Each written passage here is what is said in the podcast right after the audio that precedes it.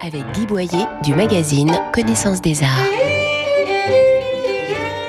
À la Villa d'Atrice, ça bouge et ça brille, comme le dit en souriant Danielle Marcovici, la patronne de l'entreprise Raja, qui a créé ce lieu d'exposition à l'île sur la Sorgue il y a une quinzaine d'années.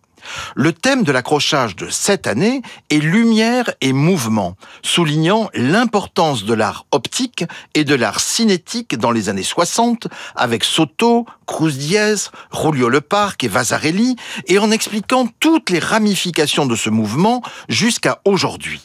On voit ainsi près de Calder et de Takis des mobiles de Shingu et de Xavier Veillant qui ne cachent pas leur dette vis-à-vis de leurs aînés.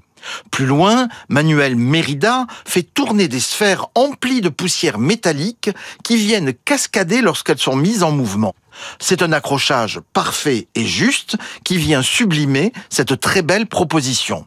L'exposition Mouvement et Lumière a lieu à la villa d'Atrice de l'île sur la Sorgue près d'Avignon jusqu'au 1er novembre. Elle est gratuite et retrouvez nos coups de cœur en images commentées sur connaissancesdesarts.com, rubrique Arts et Expositions. Retrouvez toute l'actualité culturelle dans le magazine Connaissance des Arts, disponible chaque mois chez votre marchand de journaux.